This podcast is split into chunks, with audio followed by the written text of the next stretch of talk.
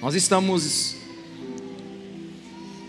na série sobre o Espírito Santo, na nossa terceira mensagem. Na primeira, nós falamos sobre o quanto nós precisamos do Espírito Santo. E nós conversamos um pouco sobre o histórico da igreja. E a igreja sempre ela se dispôs a estar em um, de um extremo ao outro. Né? A fraqueza de algumas igrejas era ter se contentado apenas com uma exposição bíblica sadia, correta, mas com pouca ênfase no Espírito Santo. A fraqueza das outras igrejas ou de outra igreja foi sua ingenuidade em achar que tudo e toda a experiência era espiritual, era bíblica. Ambas essas igrejas, as mais voltadas para a doutrina e outras mais voltadas para o espírito, a que nós chamamos mais de tradicionais e outra nós chamamos mais de pentecostais, carismáticas. Ambas essas igrejas nos abençoaram durante a história. Mas ambas estavam devendo uma à outra, que é sentarem juntas para aprenderem. E a base da nossa primeira mensagem foi Mateus 22, 29, que diz que vocês estão enganados, erram por não conhecer nem as Escrituras e nem o poder de Deus. Não podemos intelectualizar a fé e nem podemos viver experiências que não sejam bíblicas. Então, nós propomos uma mesa compartilhada nessa primeira mensagem. Que nós não queremos experiência sem Bíblia e nem Bíblia sem experiência. Depois, fomos para a nossa segunda mensagem: qual era a principal obra do Espírito Santo? E fizemos isso com base no Evangelho de João, do capítulo 13 ao capítulo 19. É um dia só que João está descrevendo as palavras de Jesus, e do 13 ao 16 é um discurso só, que é o discurso de despedida de Jesus. E nas próprias palavras de João, né, e nas próprias palavras de Jesus no Evangelho de João, nós aprendemos que a prioridade do Espírito Santo é glorificar o Filho é tornar cada vez o filho mais conhecido para a igreja, é colocar o filho como centro do culto. Nessa jornada com o Espírito Santo, vamos passar pelos dons, milagres e maravilhas, mas aprendemos que alguém cheio do Espírito Santo, a primeira característica dele é alguém apaixonado por Jesus. Por isso que 1 Pedro 1,11 diz que o Espírito de Cristo está sobre nós. Então o Espírito Santo quer selar com fogo o conhecimento do Filho em nossos corações. Essas foram as duas primeiras mensagens. E agora nós entramos na primeira, na terceira, em que eu titulei de O Caminho Mais que Excelente. O Caminho Mais Excelente. E esse caminho, ele está descrito em 1 Coríntios 12, versículo 31. Depois leremos o 13, versículo 12, capítulo 12, versículo 31, que diz assim: Entretanto, busque com dedicação os melhores dons. Passa agora a mostrar a vocês um caminho ainda mais excelente. Busque os melhores dons, mas eu quero lhes mostrar um caminho mais excelente. Definitivamente, essas palavras de Paulo são bem difíceis de entender, porque eu não consigo entender o que é mais do que excelente. Né? Eu sei o que é mais do que ruim, e até mais do que bom, mas mais do que excelente é um grande mistério mas a gente vai tentar entender o que Paulo está falando aqui. Nessa jornada com o Espírito Santo, às vezes nós damos ênfase demais para o, o capítulo 12 e o capítulo 14 de 1, de 1 Coríntios. Mas hoje eu quero olhar com você e entender que o apóstolo Paulo, numa sentada só, escreveu 12, 13 e 14. Né? E a gente tem o perigo de se interessar por detalhes e às vezes perder tudo que o apóstolo Paulo está querendo nos ensinar. Já dizia o velho ditado: quando você olha demais uma árvore, muito tempo e muito perto, você perde a floresta inteira. Então hoje nós temos que olhar para a Bíblia e nos perguntar por que Paulo escreveu como escreveu. O que o apóstolo está querendo ensinar, colocando esses ensinos todos juntos. Porque aqueles que estudam a palavra sabem que no capítulo 12 tem dons e no capítulo 14 tem dons. E no capítulo 13, Paulo traz uma dissertação profunda sobre o amor. E a gente precisa nos perguntar o que, que Paulo quer nos dizer sobre os dons de língua, profecias e entre outros. E aí colocar bem no meio deles ao amor. Qual é o caminho que o apóstolo Paulo está nos propondo? Para isso eu preciso te dar um pouquinho do contexto, para a gente poder chegar no alto da montanha, para que Deus possa estar falando ao nosso coração. 1 Coríntios 14, 39 diz assim: Portanto, meus irmãos, busque com dedicação o profetizar e não proíbam o falar em línguas, mas tudo deve ser feito com decência e ordem. O interessante é que o apóstolo Paulo, ele escreveu parte da carta aos Coríntios para dar uma explicação, para dar uma organização numa igreja. Ele está dizendo que essa igreja precisa de ter um pouco mais de ordem e decência. O que Paulo está dizendo é que essa igreja, ela, ela, ela está indecente e sem ordem, literalmente. A igreja de Corinto, ela se tornou uma igreja inconveniente e desorganizada. E eu amo a Bíblia, porque no começo do, do capítulo, Paulo diz assim: vocês são incríveis, vocês têm tudo, Deus lhes deu todos os dons, vocês estão com a medida lá em cima de espiritualidade no que concerne aos presentes de Deus sobre a sua vida, aos dons, ao carisma. Mas, Paulo é um grande líder, ele elogia, mas corrige, ele não apaga a fogueira, mas controla o fogo. Quantos me entendem? Diga amém. É um grande líder. Ele não é o fiscal do mover de Deus, mas ele é um pastor que está orientando as suas ovelhas. Por isso ele diz em 1 Coríntios 12, 1: Irmãos, quanto aos dons espirituais, não quero que vocês sejam ignorantes. Eu não quero que vocês fiquem sem entender isso. Os dons chegaram, e agora? Como é que a gente vai se comportar com eles? Foi o Espírito Santo que deu. Não deixemos a imaturidade, a falta de entendimento estragar algo tão precioso que Deus nos deu. Meus irmãos, nada mais danoso do que desperdiçar um presente de Deus para nós. Por isso ele continua dizendo no versículo 2 do capítulo 12: Vocês sabem que, quando eram pagãos, de uma forma ou de outra, eram fortemente atraídos e levados por ídolos mudos. O que, que ele está querendo dizer aqui? Vocês se lembram do tempo, do, que, do tempo que vocês não conheciam Deus e seguiam um Deus falso por todo lado, sem saber o que estava fazendo, sem ter entendimento, sem, sem compreenderem, imitando o que todos faziam, trazendo para dentro de cada uma dessas suas novas crenças uma crença passada? Não, na vida cristã é diferente. Sejam sábios, e nós precisamos entender o que Deus está fazendo aqui. Então, Paulo chamou essa igreja para entender Paulo, ele está maravilhado com o que Deus deu, mas como um bom pastor, ele começa a cuidar desse rebanho. 1 Coríntios 14, 26, ele diz assim: Portanto, que diremos, irmãos? Quando vocês se reúnem, cada um de vocês tem um salmo, ou uma palavra de instrução, uma revelação, uma palavra em uma língua ou uma interpretação, tudo isso seja feito para a edificação da igreja. Paulo começa a ensinar essa igreja dizendo assim: tudo que vocês receberam, todos os dons que vieram sobre vocês, eles não têm um propósito em si mesmos. O propósito deles é edificar uma igreja. Dons não são um fim em si mesmo. Eles possuem objetivos e propósitos. Eles são dados para edificar uma igreja madura. Tudo que Deus nos dá é para a edificação da igreja. Tudo que Deus nos dá é para que nós possamos conhecê-lo ainda mais. Paulo está dizendo aqui o que acontece na hora do culto é para gerar acréscimo, é para vocês saírem mais cheios de Deus e do entendimento de quem Ele é. Quantos estão me entendendo? Diga amém. O verdadeiro culto, ele fortalece a igreja. E olha que Paulo está começando a dizer aqui agora, e para alguns, como eu falei no início dessa série, eu vou desagradar tradicionais e vou desagradar pentecostais carismáticos. Eu vou desagradar aqueles que querem o reteté e vou desagradar aqueles que têm medo do reteté. Porque o que a gente precisa é de um caminho para viver tudo que Deus tem para nós. Eu falei na primeira mensagem que o que eu desejo é uma igreja com excessos e não com falta. Sabe, não temos falta, né? Não temos, não temos excesso em uma igreja morta, numa igreja morna. Os excessos é porque a igreja está viva. Então eu acho que a minha preferência, eu acho que é a mesma preferência de Paulo, é organizar os excessos, do que ficar orando pelo que está faltando. Quantos estão me entendendo? Diga amém. Então nós estamos aqui, Paulo está cuidando dessa igreja.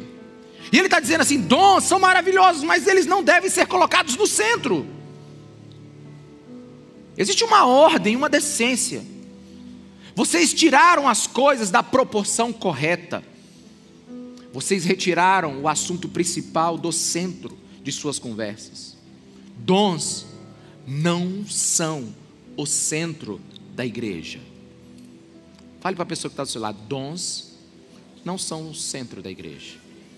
Mateus 18, 13, 16, 13 diz o que é o centro. Chegando Jesus à região de Cesaré de Filipe, perguntou aos seus discípulos: Quem os outros dizem que o filho do homem é? Eles responderam: Alguns dizem que você é João Batista, outros Elias, e outros Jeremias e outros profetas.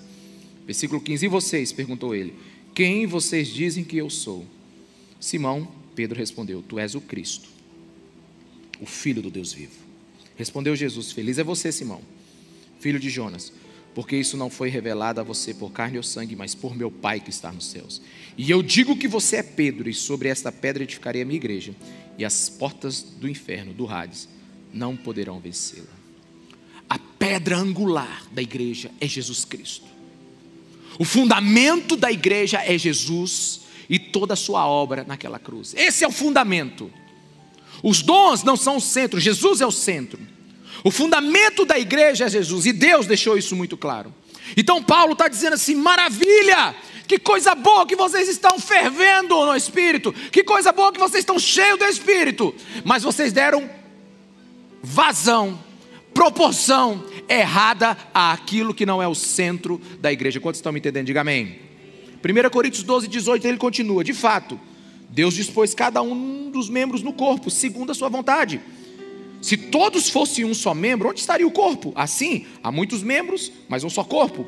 O olho não pode dizer à mão, nem preciso de você, nem a cabeça pode dizer aos pés, nem preciso de você. Olha o que Paulo está dizendo. Vocês tiraram Jesus do centro e colocaram os dons, e começaram a depreciar uns aos outros, começaram a viver uma vida de competição. Paulo lista nove dons, cada um mais maravilhoso do que o outro, mais espetacular do que o outro. E porque uns recebiam um dom e outros recebiam outro, eles estavam se achando mais espirituais. E isso começou a causar uma desordem. Corinto, Corinto era uma igreja incrível, meus irmãos, cheia de dons. Mas Paulo está alertando a ela: vocês estão com ciúmes uns dos outros por causa do que Deus lhes deu. Vocês estão se exibindo por causa dos dons que Deus lhes deu. Os dons espirituais não foram dados à igreja para projeção humana. Quantos estão me entendendo, meus irmãos?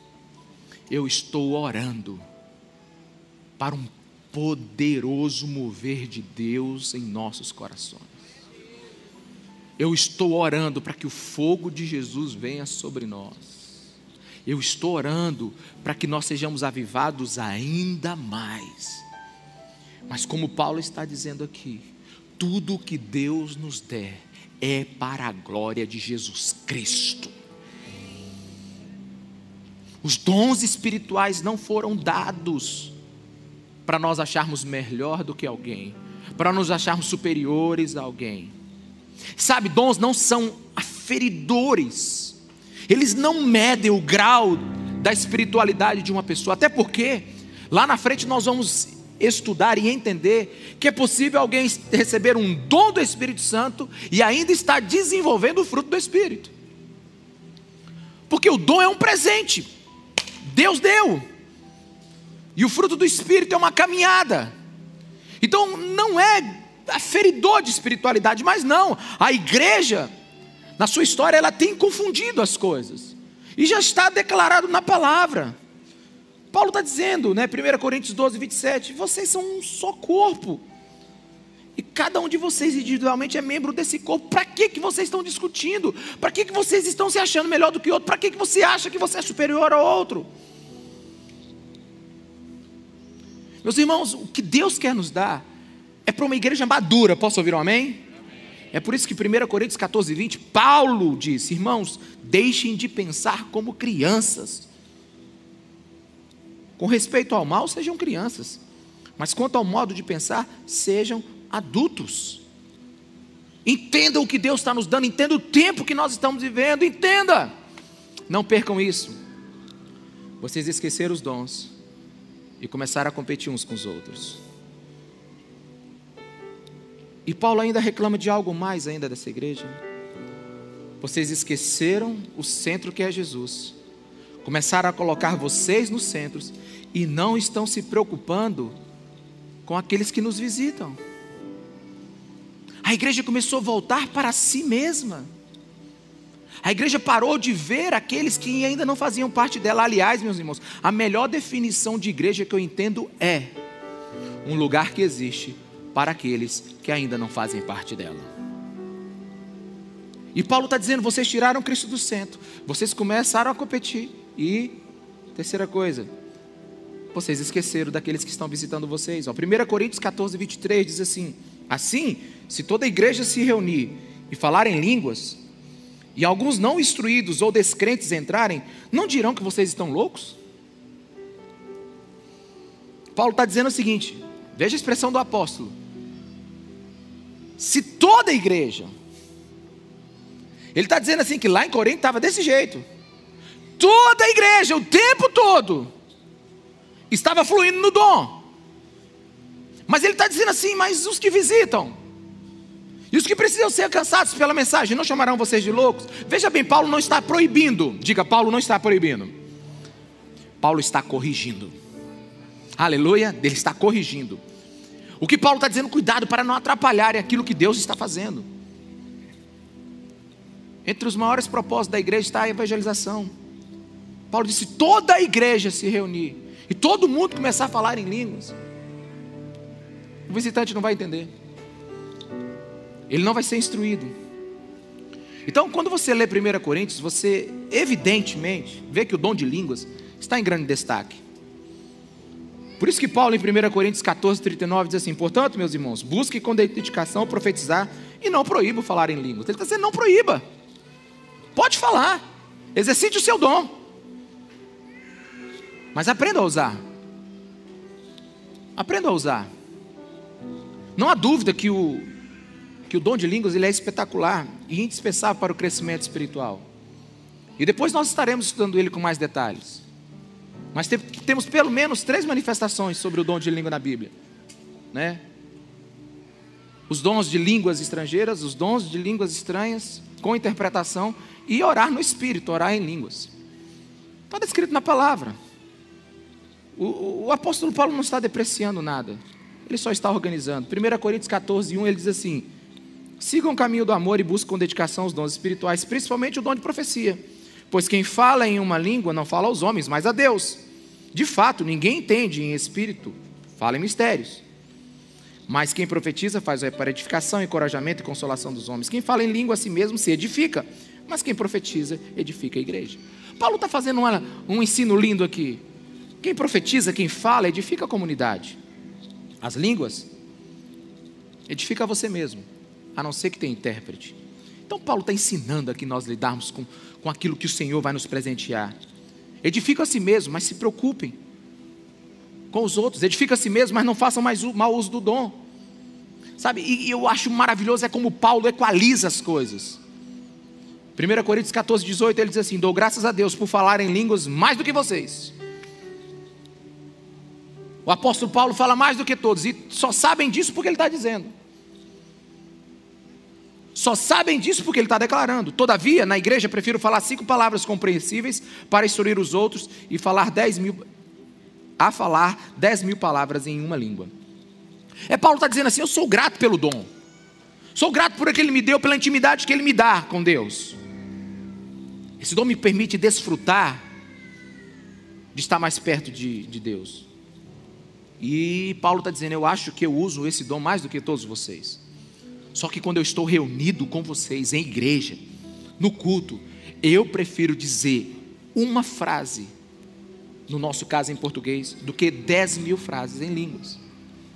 Porque eu quero edificar. Paulo não está proibindo, meus irmãos. Paulo está corrigindo. Paulo está querendo trazer a igreja para o centro. Paulo está querendo trazer a igreja para aquilo que ela precisa viver. Durante muito tempo nós estamos brigando se pode, se não pode. Os sensacionistas, né, dizendo, não, não tem mais, outros estão dizendo, não tem, outros dizer é desse jeito. Nós temos uma briga histórica aí. Sabe o que a gente precisa botar essas duas igrejas e sentar numa mesa e compartilhar as nossas experiências? Como eu falei na primeira mensagem, queria muito que enquanto um tradicional reformado estava ensinando o lexo grego para um pentecostal carismático falando em línguas na mesma mesa. Será que isso é possível, meus irmãos? Você imaginou onde a igreja vai se isso acontecer? Você imaginar se a gente tiver pentecostais reformados? Reformados carismáticos? Imagina se nós encontrarmos o equilíbrio. Nós estamos numa jornada há mais de um ano, onde nós estudamos o livro de Atos, depois estudamos a lei, os dez mandamentos, e como Jesus os atualizou. E hoje estamos dando o Espírito Santo. Veja o progresso que Deus está querendo nos dar, o entendimento que Deus está querendo nos dar na Sua palavra. Nós estamos preparando o nosso coração para viver um grande avivamento. Não marcamos o dia do avivamento, clamamos pelo avivamento. Quantos estão me entendendo? Amém? A gente não vai marcar o dia que vem aqui um dia. Inclusive, vou falar isso já já. Venha um dia para você batizado, ser batizado no Espírito Santo, ser cheio do Espírito Santo. Irmão, não é isso, existe isso. Porque o centro não é o dom. O centro é Jesus. Apóstolo, eu acho, na minha opinião, depois dos estudos que eu fiz, apóstolo Paulo só escreveu Coríntios 12, 13 e 14 é por causa da indisciplina da igreja em relação a isso, porque senão ele não escreveria. Ele não escreveu isso em outras cartas, e outras igrejas não estavam sofrendo disso. Ele trata todos os dons em Romanos e Efésios, mas ele não estava com esse problema. Ele só escreveu a Coríntios esse, esse, esses capítulos porque a igreja precisava aprender e não desistir e não parar de usar os dons. Ele não, não escreveu para coibir, ele estava ensinando o melhor caminho para usá-los, para a edificação da igreja e para a glória de Jesus. Então, agora, já que eu dei esse panorama para vocês, eu quero conversar com vocês sobre o caminho excelente. Paulo disse assim: tá bom demais, gente, que coisa boa, o Espírito Santo está sobre vocês. Mas vocês já viram que vocês não estão fazendo muita coisa certa. Estão disputando, estão se achando os melhores do que os outros, estão se promovendo por causa do dom, e estão esquecendo os visitantes. Estão fazendo uma, uma reunião espiritual para si mesmos. Mas eu quero ensinar para vocês um caminho mais, mais que excelente. Um caminho que vai trazer aquilo que Jesus quer para a igreja. 1 Coríntios 12, 31. Entretanto, busquem com dedicação os melhores dons. Busquem. Mas aqui Paulo começa no capítulo 13 a dizer assim: Mas busque com cuidado. Antes de buscar qualquer dom, faça uma pergunta: Qual o objetivo com isso? Por que o desejo? Porque se não for para a glória de Deus e para a edificação da igreja, a busca já está corrompida. Se não for para que Jesus seja o centro, a busca já está corrompida. Parece um absurdo, mas eu já ouvi métodos para você ser cheio do Espírito Santo. É, para você falar em línguas, para você receber o dom de profecias. A vontade do homem possuir esses dons é tão grande que ele criou maneiras, ou imaginou maneiras, ou o absurdo de estabelecer como isso é possível, por causa de motivações erradas. Porque eles veem o dom como um status espiritual. Eles veem o dom para deslanchar seus próprios ministérios. Outros, em algumas denominações, tiveram que fingir experiências para não serem discriminados e serem aceitos. Meus irmãos, ser cheio do Espírito Santo não é degrau para cargo ou coisa alguma. Paulo está dizendo: existe um caminho mais que excelente, e você não é o caminho, você não vai adquirir esses dons porque você quer não é para o seu próprio interesse. E eu penso que grande parte da falta da ação do Espírito Santo hoje na igreja é porque a busca está corrompida. Os mais tradicionais apagam o Espírito Santo por quase não falarem dele ou da sua ação. Os pentecostais e os carismáticos, eles estão apagando o Espírito Santo porque estão dizendo que ele está em todo lugar, em todo tempo, fazendo tudo. Um apaga por esquecer e outro apaga por manipular. Paulo está dizendo que existe um caminho excelente para nós. Nada é mais imaturo do que pessoas tentarem aprender ou adquirir esses dons. É o homem em suas intervenções, é o homem em seus métodos, é o homem em suas ambições, querendo intervir na soberania divina. Deixa eu te falar uma coisa, irmão. Olhe com seu coração, que eu vou lhe dizer: se Deus não lhe der, você não terá. Se Deus não lhe der, você não terá. Se homens querem lhe ensinar a possuir algum dom, faça isso, faça aquilo. Você provavelmente vai falar em língua se você fizer isso, aquilo. Eu quero dizer que você vai falar uma língua estranha, só não vai ser a do Espírito. Você vai inventar qualquer outra coisa. Você pode até aprender a profetizar, mas não vai ser do Espírito. Você pode até ter um fogo dentro de você, mas vai ser fogo estranho. Porque quem distribui os dons à igreja é o Espírito Santo do jeito que Ele quer, quando Ele quer, na hora que Ele quer, da forma que Ele quer. O Espírito Santo precisa de ajuda de ninguém, meus irmãos. O Espírito Santo é soberano, Ele é Deus. Onde está no Novo Testamento que aprendemos a ter dons espirituais? Ou de que ajuda o Espírito precisa para que o dom seja dado a alguém? Acho que a gente não precisava nem falar mais sobre isso. Mas eu quero ler 1 Coríntios 12, 11. Todas essas coisas, porém, são realizadas pelo mesmo e único Espírito. E Ele as distribui individualmente a cada um como quer. Ouça com seu coração e deixa a religião ir caindo por, sobre a sua vida. A gente não precisa de uma reunião especial para que nós sejamos cheios do Espírito Santo. Nós não precisamos de um lugar especial, nós não precisamos de uma pessoa especial.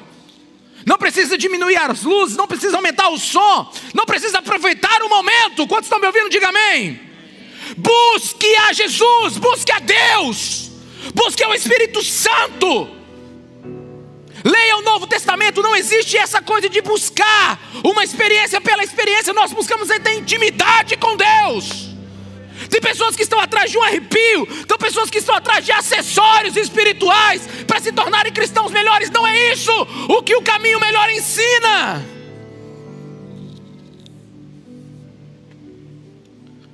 Busque a Jesus, busque o Espírito Santo. Eu gosto muito de Charles Rod, quando ele interpreta, ou quando ele cita 1 Coríntios 12, 31, ele diz assim: deseja ardentemente os melhores dons. Por isto mostro-lhes um caminho por excelência para obtê-los. Meu irmão, veja a sabedoria e a lógica bíblica. Parece que o capítulo 13, sim, Paulo deu um cochilo e escreveu ele entre o 12 e o 14. Quando você tira o capítulo 13 de uma vez da Bíblia, e você não percebe o porquê Paulo escreveu, ele parece um lindo poema, uma linda canção de amor. Não existe um capítulo mais mal interpretado na Bíblia do que o capítulo 13. A gente, a gente lê ele em casamento, a gente bota ele né, em, em declaração de amor. Mas você precisa entender o que Paulo está fazendo aqui. À primeira vista, assim, até parece que ele deprecia os dons, porque ele faz uma clara comparação e distinção entre os dons e o amor. E por isso eu vejo alguns líderes cristãos, às vezes, é, fazendo críticas severas e até com raiva, né? Sobre, especialmente o dom de línguas e o dom de profecias que é citado nesse, nesse capítulo 13. Mas, meus irmãos, quando eu, eu começo a estudar a Bíblia, eu começo a fazer algumas perguntas. Por exemplo, haveria alguma coisa que Deus poderia nos dar que não fosse bom? Haveria? Haveria algum dom que Deus ou o Espírito Santo nos desse que não fosse bom? Mas o que eu vejo é que parte da igreja critica veementemente.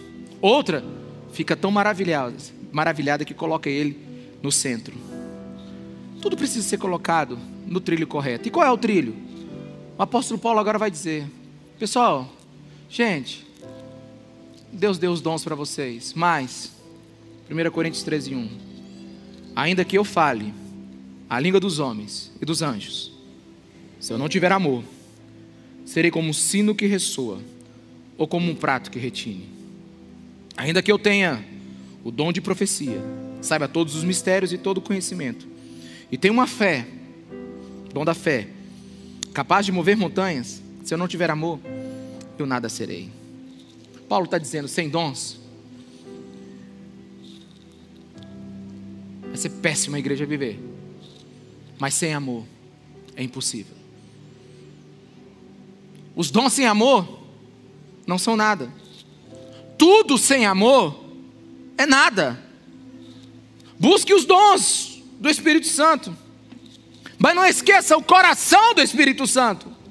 Romanos 5,5 diz que o amor de Deus é derramado em nossos corações pelo Espírito Santo.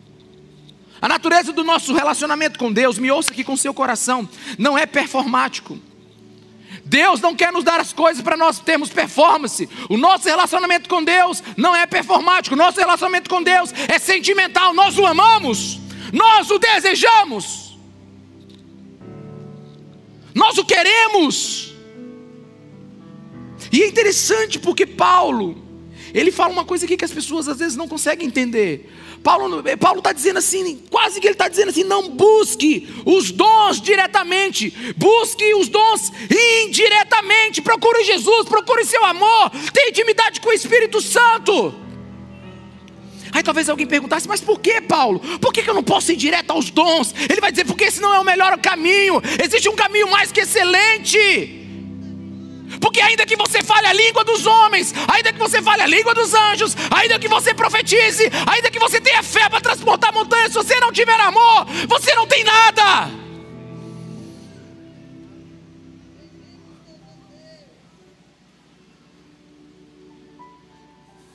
Paulo não despreza o dom. E você já percebeu que esse texto está na primeira pessoa? Ele está dizendo assim: ainda que eu, ainda que eu, eu, apóstolo Paulo, tivesse todos os dons, profetizasse com absoluta certeza, e olha, eu vou dizer, meu, ele fez, escreveu 13 cartas. Eu acho que ele acertou num bocado de coisa, está na Bíblia. Ainda que eu conheça todos os mistérios, ele disse que ele viu coisas inefáveis que não dá nem para contar. E o que, que Deus deu para ele foi tão grande que botou um espinho na cara para deixar ele humilde e para conhecer mais da graça dele.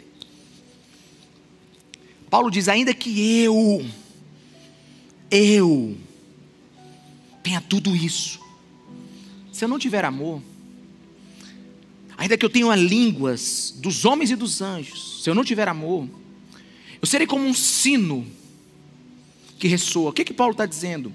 Ele não está dizendo que o dom vai ser como um latão fazendo barulho. Ele está dizendo que essa pessoa é como um latão que faz barulho. Quantos estão me entendendo? Diga amém. Paulo está dizendo assim: não é o dom que é ruim, é você que não aprendeu o caminho do uso dele. Eu posso ouvir um amém, igreja? A pior coisa do mundo é quando eu dou um presente para meus filhos e eles não sabem usar. Eu falei para meu filho, Rafael chegou uns dois anos atrás e falou assim: pai, eu quero um teclado. Você lembra disso? Sabe o que eu disse para ele? Eu falei assim: o que você tem ainda é maior do que você. Você tem um instrumento que ainda ele é, você não sabe utilizar ele totalmente. Quando você me provar que você é capaz de receber algo, eu vou lhe dar algo melhor. Por quê? Porque na minha cabeça, na minha cabeça, eu só posso dar algo melhor para ele no dia que o que ele tiver, ele já tem controle sobre aquilo. E um dia ele chegou para mim, pai, chegou no limite. E eu digo, pois me prove, me mostra. Ele foi lá, tocou, tá? eu falei, meu filho, pô, agora chegou a hora. Sabe, o Paulo está dizendo assim: olha, não, o problema não é o dom, gente. O problema é que vocês, se não souberem usar, vocês se tornarão como um latão barulhento. Vocês só farão barulho. Alguém com os dons, mas sem amor, Paulo está dizendo é, é quase inútil. É uma pessoa vazia, oca. É uma caixa de som sem sentimento. Quantos estão me entendendo? Diga amém, meus irmãos. E ele diz assim: ó, ainda que eu tenha o dom de profecia, meus irmãos, olha a profundidade. Saiba todos os mistérios e todo o conhecimento. E aqui ele bota uma hipérbole do tamanho do universo. E tem uma fé capaz de mover montanhas. Se eu não tiver amor, nada serei. Não importa quanta informação confiável saia da sua boca, não importa o que proceda do seu vocabulário, não importa quanto conhecimento você tem, ou se você é o apóstolo da fé, sem amor, você espiritualmente é um zero à esquerda. Dói, não dói? Dói, não dói? Mas eu profetizo. Mas eu falo em línguas. Mas eu curo. Não, esse não é o caminho excelente ainda não. Esse é um bom caminho. E nós não vamos abrir mão dele. Aleluia? Mas se você não tem amor, desculpa aí, amigo. Você não é nada. E ele não está falando do dom. Ele está falando de você, de mim, da igreja. É um soleno, é uma solene. Não, mesmo, é, eu não tenho nem palavra dizer. É algo tão importante isso aqui que ele está dizendo. É um solene aviso para a igreja. Nunca se provará espiritualidade pela quantidade do conhecimento ou a quantidade dos dons. Para aqueles que amam estudar a Bíblia e fazem dela o seu desejo de conhecer cada, cada palavra, cada história, Paulo está dizendo assim: você pode rachar a tua cabeça de entendimento, você pode rachar a tua cabeça de, de, de, de, de conhecimento, mas se você não tiver amor, você não tem nada. Para aqueles que vivem na espiritosfera, e eu sei que tem, aqueles que têm dons, aqueles que gostam do sobrenatural e até vivem, Paulo está dizendo: você pode ter todo dom, mas isso não prova a sua espiritualidade. Alguns poderiam até dizer assim: rapaz, quando a gente lê esse capítulo 13 aqui, parece que Paulo esquece os dons. Não, ele nunca deixou, foi o assunto. O capítulo 13 é justamente. Eu, eu gosto muito da simplicidade de um teólogo antigo que ele diz o seguinte: é como um pão sem um hambúrguer, sem a carne. Ou no meu caso, sem um ovinho frito. É. 12 e 14, as duas partes do pão. Mas o bom é o recheio. Quantos estão me entendendo? Diga amém. Que quando você junta os três, é gostoso de comer. É palatável. É a igreja saudável. Aliás, Paulo está deixando muito claro aqui. Quer conhecer uma igreja espiritual? Ei, Corinto, Ei, igreja cheia de dons. Não é pela manifestação do dom de vocês. Não é pela competição quem tem o melhor dom. Vocês até esqueceram os visitantes e deixaram, e deixaram Cristo não ser mais o centro da igreja. Vocês querem saber o que é uma igreja espiritual? É uma igreja que ama.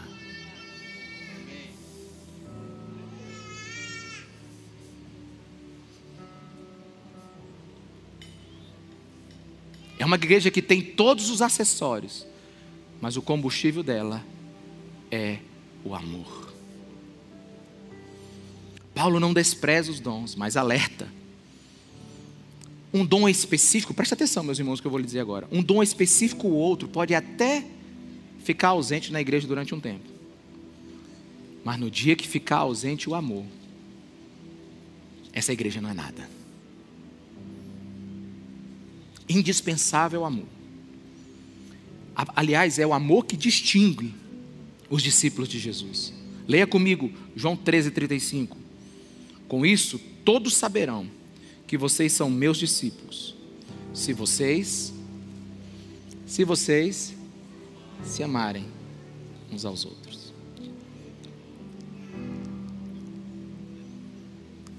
Aí, Paulo agora, não, Paulo é Paulo é Paulo, né? Eu, eu, eu li um teólogo que ele diz assim: Olha a sabedoria de Paulo, e depois ele botou vírgula. De Paulo não, do Espírito Santo. Né? Olha a sabedoria, olha como é que Paulo agora liga as coisas. Ele reclamou da igreja de Coríntios porque ela tá, não está usando muito bem os dons. E ele diz assim: ah, e outra, outra coisa, de todas as igrejas que Paulo é, saudou, ele falou de todas que o amor estava nelas, mesmo na igreja de Corinto. Então Paulo, ele, ele, ele, ele vai dizer assim: então, vocês estão perdidos? Não. Está tudo acabado, não. Inclusive, vocês estão na frente de muita gente. Eu louvo a Deus por tudo aquilo que vocês já receberam. Eu louvo a Deus por todos os dons e todo o conhecimento que Deus já derramou com vocês. Vamos fazer esses ajustes aqui. E agora Paulo faz a ligação. Paulo agora, ele, ele, ele, ele liga os quatro, os três capítulos, 12, 13 e 14, e, e, e faz uma ligação tríplice entre eles. Ele diz assim, 1 Coríntios 14, 1: Sigam o caminho do amor e busquem com dedicação os dons espirituais, principalmente o dom de profecia. Vamos deixar essa, essa segunda parte para a semana que vem. Sigam o caminho do amor e busquem com dedicação os dons espirituais. Vamos ler isso bem alto, igreja? Sigam.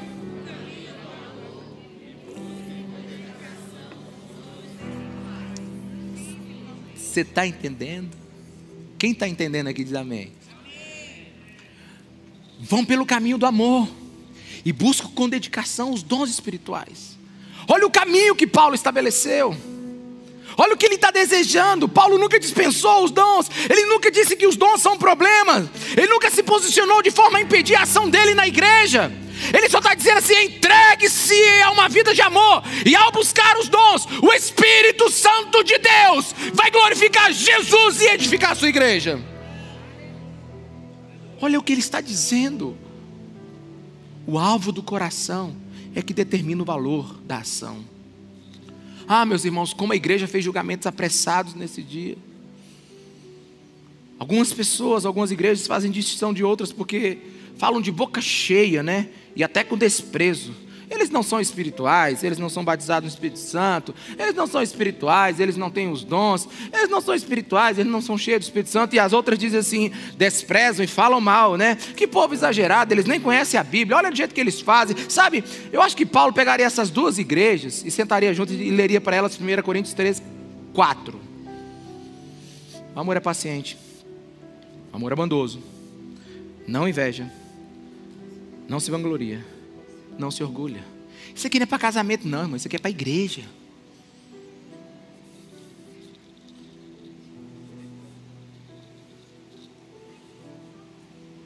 Isso é para a igreja começar a aprender a amar uns aos outros, aprender uns com os outros. Numa igreja como a nossa.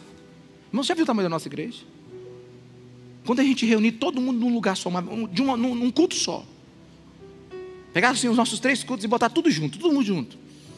E assim, e deixar Deus fazer do jeito que quiser. Meu irmão, vai ter que ter muito amor aqui. Quem está entendendo, irmão? Quem está entendendo? Tá, vai ter que ter muito amor aqui. Porque vai vir um, já vai vir decolando. Ele já vai voando de lá para cá. E o outro vai dizer assim: Meu Deus do céu. Sabe, não tem aquele irmão que não quer nem sentar no culto? Ele está o tempo todo tremendo na cadeira. Quem já viajou? Atrás, assim, atrás de você uma criança, num, num, num avião, num, num, ônibus, assim, uma criança sempre atrás de você. Quem já viajou? Você não tem sossego na vida. A criança bate a perna e grita e fala, e quando você está quase dormindo, ele bate de novo. Aí ele, ele abraça você e puxa. Quem já, quem já passou por isso aqui, meus irmãos? Aí, você está entendendo, meu irmão? Tem uns crentes que atrás de você vai ser assim. Tipo assim, vai lá, pastor, vai lá, manda, manda, manda, manda, é agora, é agora, é agora. Um dia eu estava com um discípulo meu numa igreja, eu fui pregar na primeira igreja batista é, de um lugar aí. Aí eu fui pregar, começamos. Sexta, irmão, sexta-feira foi um mover de Deus. Né? E eu respeito muito meus irmãos. Ó, oh, irmão, você quer, você quer ver um pentecostal pregando? Me leva para a Assembleia de Deus. É, é um pentecostal. Doidinho. Eu já entro no, no ritmo da igreja logo no começo. Você quer ver um batistão pregando? Me leva na igreja batista. Eu fiquei quietinho, abri a palavra, expus a palavra. Foi um mover de Deus. No sábado, então, assim, sabe, as pessoas chorando, né? E todo mundo vindo à frente. Aí um discípulo que veio comigo diz: Agora, pastor, é agora, vai! Vai que é agora, o momento é agora. Eu olhei para ele, momento de quê, moço? Não, nós vamos agora, nós vamos quebrar tudo. Eu digo o quê? Não, gente, não é assim. O primeiro caminho é do amor. Primeiro caminho é do amor. Aliás, o Espírito Santo, como ele é livre, e ele faz do jeito que ele quer, Tem que ter muito amor no nosso meio. Porque você já viu torcedores como eles são distintos na sua forma de torcer? Já viu? Tem o cara que fica calado, correndo as unhas o tempo todo. Tem o que não para de falar. Eu já vi torcedor de costas, já viu? Na hora do pênalti, ele dá as costas. Ele vira as costas. Sabe? Eu já vi torcedor que não. Meu Deus do céu, que é. E fala. Você tem de tudo. Sabe, a igreja ela é um lugar onde, quando o Espírito Santo agir, nós teremos reações diferentes. E aqui eu não estou falando para atacar indivíduos ou denominações. O que eu estou lendo aqui, Paulo, é para nós juntos derrubarmos muros que já eram para ter caídos há muito tempo. Quantos estão me entendendo? Diga amém. E a gente viver a beleza do Espírito Santo de Deus em nós. E nós vivemos a ação do Espírito Santo de Deus em nós. Paulo está dizendo que tudo será nada sem amor. O amor é a vida e a alma de qualquer ação. Se todas as coisas que nós julgamos como úteis, até coisas sobrenaturais, como são os dons, a gente pode estragar pela falta de amor. E o Espírito Santo de Deus está nos levando a entender o que Cristo está fazendo no meio da igreja e a obra que Ele quer edificar. Fale para a pessoa que está do seu lado: o amor é mais. Meus irmãos, desculpa a força da linguagem, mas o que, o que Paulo está mostrando aqui é que os dons espirituais seriam como roupas finas, caras, joias caríssimas, preciosas, adornos no corpo. Mas, se não tiver amor, esse corpo é um corpo doente. É isso que ele está nos ensinando. Os dons podem estar sobre pessoas que não refletem o caráter de Jesus. Por isso, o profeta, o mestre, o que fala em línguas, o que tem um dom de cura, todos devem entender que sem amor, o dom só vai ser um agravante na sua vida e no seu testemunho muito será cobrado dessa pessoa. E qual é a lógica do Paulo? A lógica do Paulo está lá no final, 1 Coríntios 13, 8. O amor nunca perece, mas as profecias desaparecerão, e as línguas cessarão, e o conhecimento perecerá. Ele diz: enquanto nós estamos aqui, os dons serão maravilhosos, mas eles precisam andar no trilho do amor, porque um dia, tudo isso que vocês estão, estão disputando entre si agora, não será nada. E aqui deixa eu te dar uma palavra pastoral. No que eu creio, tem muita gente querendo os dons em nossa igreja. Outros estão com medo dos dons. E eu te entendo. Mas, se você quer ser uma pessoa espiritual, cheia dos dons do Espírito Santo, aprenda uma coisa: Deus fala mais com uma lavadeira cheia de amor do que com um doutor de olhos secos. Deus fala mais com gente simples que quer glorificar o nome dEle do que com doutos estudiosos ou com interesseiros que querem os dons para si mesmo. Uma igreja espiritual, o caminho para ela ser espiritual é o amor e deixando a vida dos outros e cuidando da nossa, da nossa igreja, nós, os pentecostais, temos parado nos dons. Quantas vezes nós estamos dando ênfase a milagres, profecias, línguas, nos tornando competitivos, insensíveis aos que nos visitam, esquecendo Jesus Cristo como centro. E esse nunca foi o propósito. Quando você entende o propósito do livro de Atos, quando você entende a teologia de Lucas, quando você entende, sabe, as cartas que ele está mandando para Teófilo, Lucas nunca quis mostrar outra coisa que não fosse Jesus Cristo de Nazaré.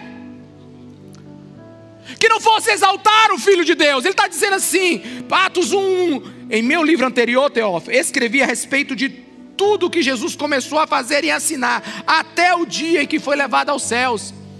Ele está dizendo, Teófilo, no livro anterior, eu te falei tudo que Jesus fez. Agora, deixa eu te contar que depois que ele subiu, o que ele está fazendo? A ênfase nunca foi os dons, a ênfase sempre foi Cristo, a obra de Cristo, sabe? De Lucas está escrevendo para Teófilo, te escrevo não para se você ficar impressionado com os homens cheios de dons e cheios do poder do Espírito Santo, não. Eu estou te escrevendo para você entender a grande salvação que pisou nesse mundo, Teófilo. Veja para onde os dons estão apontando, Teófilo.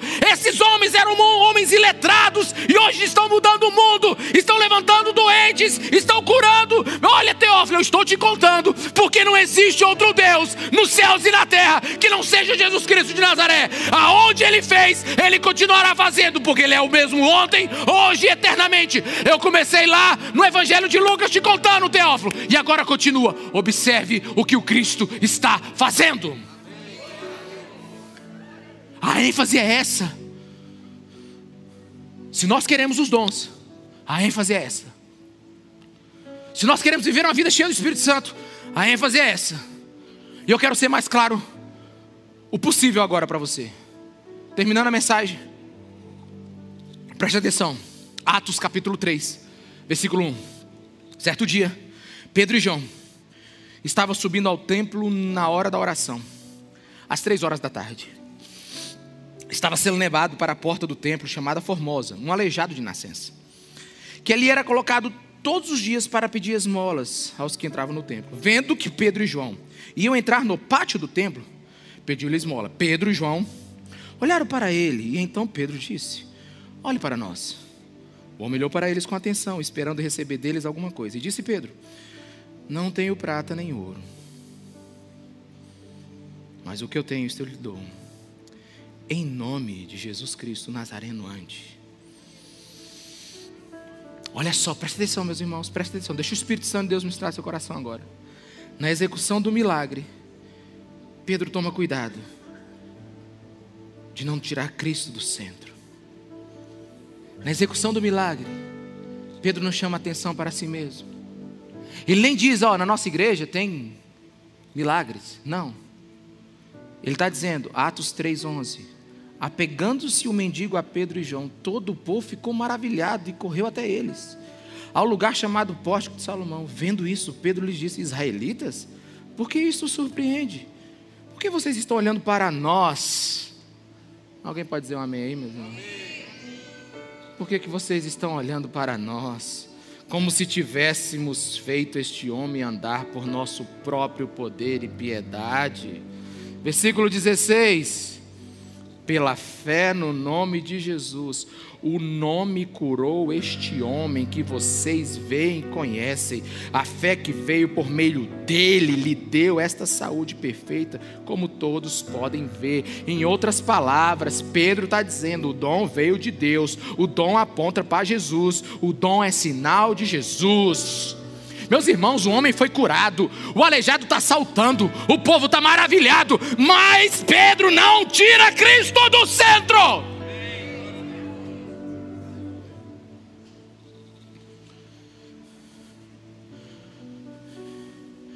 Pedro não faz uma pregação sobre o dom de cura. Ele manifesta o dom e aponta para Jesus. O dom é um sinal.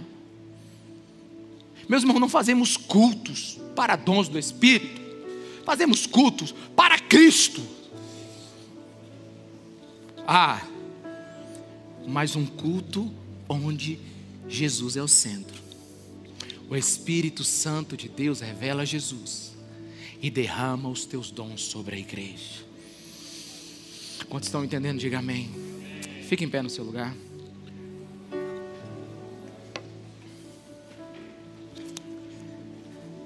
Eu já ouvi alguns dizer assim: Paulo é um especialista em dons. Não é, não, irmão. Paulo é um especialista em Cristo. Paulo é um homem que entendeu tudo sobre os dons, não. 1 Coríntios 2,2. Sabe o que diz 1 Coríntios 2,2?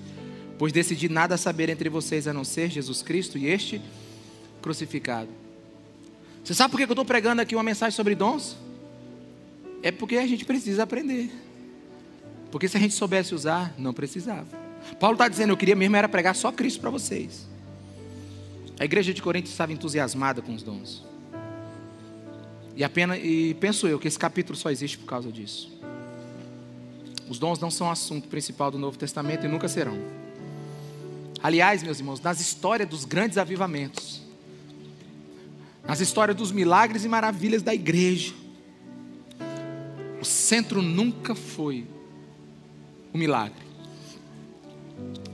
Porque nós aprendemos no domingo passado qual é a função do Espírito Santo quando ele age. É o que? Glorificar o Filho. Essa é a principal obra do Espírito Santo, revelar o Filho. Aqueles avivamentos aconteceram porque aqueles homens desejaram o Senhor. Posso ouvir amém? E você sabe por que, que eles acabaram? Porque os seus discípulos desejaram o avivamento. Os avivamentos começam porque homens desejam o Senhor.